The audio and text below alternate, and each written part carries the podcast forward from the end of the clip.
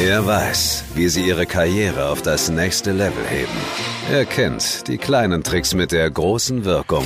Und nur hier verrät er sie ihnen. Wenn Frauen sich auf ihre typischen Stärken besinnen, können sie die Männer nicht nur einholen, sondern sogar überholen. Hier ist der Radio PSR Original Podcast Karrierekick. Sofort erfolgreich im Beruf. Der Gewinner Podcast mit Deutschlands bestem Karriereberater Martin Wehrle. Heute das Ladies Spezial. Karrieretipps für starke Frauen. Hallo, ich bin Henriette Fee Grützner und hier ist auch unser Karriereguru Martin Werle. Hallo, Frau Grützner. Frauen verdienen ja oft leider immer noch weniger Geld und sind tatsächlich auch immer noch seltener in Chefetagen zu finden und haben auch Sorge, Beruf und Familie überhaupt unter einen Hut zu bringen. Und das ändern wir jetzt. Herr Werle, warum ist das überhaupt noch ein Thema? Na, wir sind noch in der Steinzeit hängen geblieben, was die Gleichstellung angeht. Und ich gebe Ihnen ein Beispiel aus meiner Beratungspraxis. Manchmal sitze ich am Tisch, wenn ein Meeting stattfindet und wenn sich jemand zu Wort meldet und sagt, dass er ein Kind bekommt. Mhm. Es gibt aber einen spannenden Unterschied. Wenn das ein Mann ist, der sich zu Wort meldet und sagt, Leute, übrigens, ich werde Vater, mhm. dann klatschen alle in die Hände, verbuchen ihn als Arbeitskraft, weil er ja jetzt Ernährer ist und er macht beruflich gerade so weiter. Wenn dasselbe eine Frau sagt, ich werde Mutter, dann denken die anderen um den Tisch heimlich, ach, sie hat sich für die Familie und gegen die Karriere entschieden. Mhm. Und manchmal ist es so wie bei einem Atomreaktor mit Restlaufzeit, man hängt sie vom Karrierenetz ab, mhm. sie bekommt dann keine wichtigen Informationen mehr, sie wird gar nicht richtig ernst genommen als Arbeitskraft. Und das finde ich ungeheuer schade, denn Familie und Beruf, das muss ich überhaupt nicht ausschließen. Was haben Sie denn vielleicht für einen Tipp? Wie kann ich das denn hinkriegen, Familie und Beruf als Frau unter einen Hut zu kriegen? Da gehört natürlich ein Partner dazu, der mich unterstützt bei dem, was ich zu Hause zu tun habe. Es gibt eine Studie darüber, wie viele Frauen pro Woche im Haushalt arbeiten. 19 Stunden. Das heißt, es ist eine 50-Prozent-Stelle. Und wenn ich dann noch einen 100-Prozent-Job mache, das geht ja gar nicht auf. Das heißt, da brauche ich auch einen Partner, der sich mit in die Erziehung einschaltet, der mich im Haushalt unterstützt. Und ich muss auch offen über dieses Thema sprechen. Und die Traditionen, die wir haben, die stammen ja aus einer Zeit, als Frauen entweder keine oder eine sehr schlechte Berufsausbildung hatten. Mhm. Heute sind Frauen besser ausgebildet als Männer. Das heißt, wir müssen auch in dieser Hinsicht umdenken. Wer sind denn die besseren Chefs, Frauen oder Männer? Frauen, weil Frauen, die haben ein paar Qualitäten, die Männer nicht haben. Zum Beispiel gehen sie empathischer mit Menschen um, mhm. lassen sich mehr auf Menschen ein. Sie können mit Sprache sehr gut umgehen. Also es gibt Studien darüber, dass Kinder in einem gewissen Alter, da haben die Mädchen einen doppelt so großen Wortschatz wie die Jungs. Das finde ich schon mal ganz bemerkenswert. Und Frauen schielen nicht so sehr auf den Status. Also bei Männern ist es wichtig, was steht auf meiner Visitenkarte, wie mhm. groß ist mein Dienstwagen.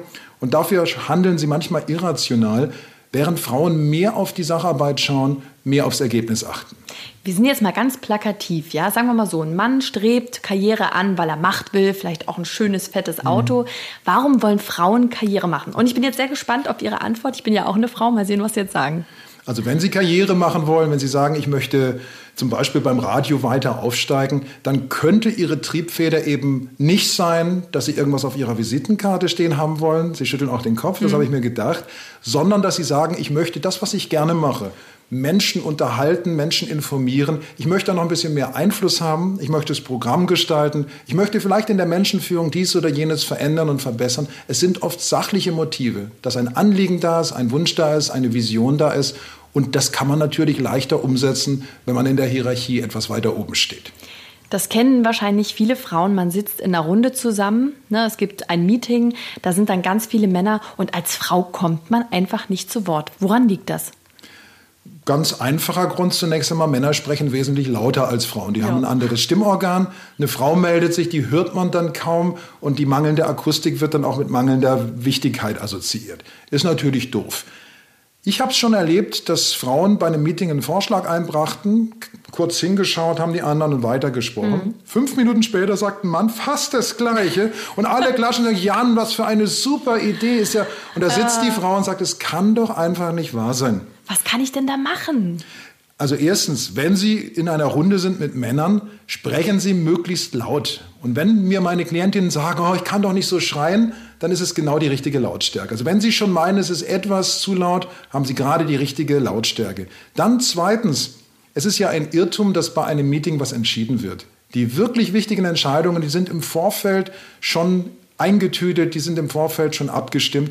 Suchen Sie sich in der Meetingrunde jemanden, können Männer oder Frauen sein, der Ihren Vorschlag aufgreift. Ach, das ist, das ist richtig schlau. Ja. ja, und dann sagt er auch, das war eine tolle Idee, da möchte ich jetzt gleich mal andocken. Können wir das nicht so und so machen? Dann haben Sie schon eine gewisse Aufmerksamkeit im Raum. Das heißt, Sie müssen Ihre Truppen hinter sich versammeln. Mhm. Das machen Männer übrigens sehr oft. Die bilden sehr starke Netzwerke. Ah. Frauen tun das weniger. Und bei Frauen, das muss ich jetzt auch sagen, weil ich so ehrlich wie möglich sein will, bei Frauen besteht natürlich auch oft eine größere Konkurrenz untereinander. Es gibt auch Studien, die das leider belegen. Die sogenannte Stutenbissigkeit. Ja, die gibt es tatsächlich. Und als man Menschen gefragt hat, ja. äh, wollen sie lieber einen Mann oder eine Frau als Chef haben, da haben viel mehr Männer gesagt, sie könnten gut mit einer Frau arbeiten als Frauen.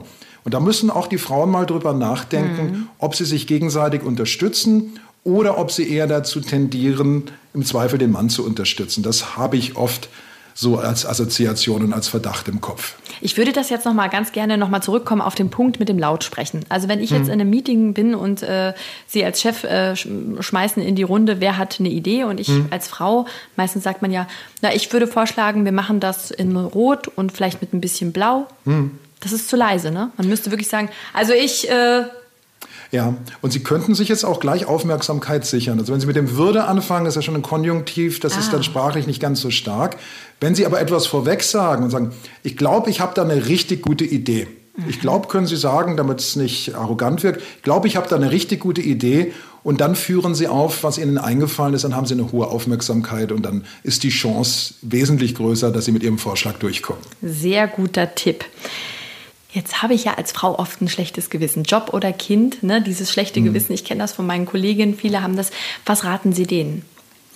Ich glaube, man muss im Kopf diesen Begriff Rabenmutter streichen, den es übrigens nur in der deutschen Sprache gibt. Also man hat Frauen bei uns lange den Eindruck vermittelt, entweder du bist eine gute Mutter oder du konzentrierst dich auf den Job.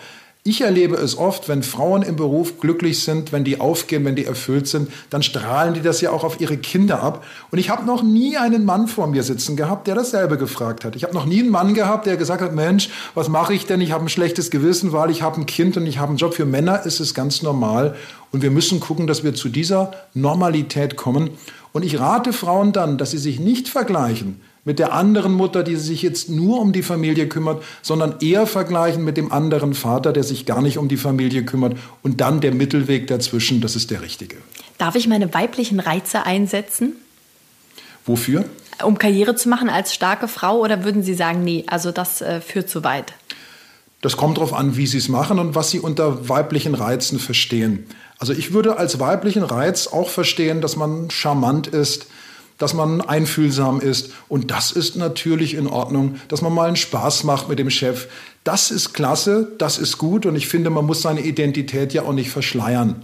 Was ich nicht machen würde, ist explizit mich als Frau zur Schau zu stellen oder gar ein Verhältnis anzufangen, auf irgendeiner Besetzungscouch zu legen. Das geht natürlich nach hinten los, weil dann werde ich nicht für meine Qualitäten befördert und es kommt ein weiterer wichtiger, oft übersehener Punkt hinzu. Die anderen um mich herum, die Kollegen und Kolleginnen, gerade die Kolleginnen, die kriegen das natürlich mit und die werden mir dann, wenn ich eine Position nur so ergattert habe, die werden mir das Leben so schwer wie möglich machen, sodass es vielleicht besser ist, etwas länger zu warten, etwas mehr zu arbeiten, die Position auf natürlichem Weg zu bekommen und dann bessere Startvoraussetzungen zu haben.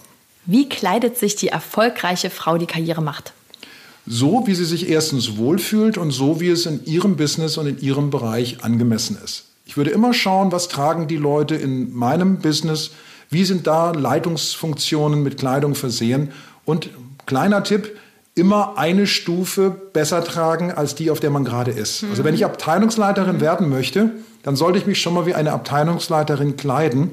aber auch sonst ein bisschen wie eine Abteilungsleiterin agieren. Nicht bei jeder Sache eine Rückfrage stellen, sondern mal was anschieben, mal etwas in die Wege leiten. Und indem ich das Künftige vorwegnehme durch meine Kleidung und mein Verhalten, mache ich das Eintreffen natürlich wahrscheinlicher.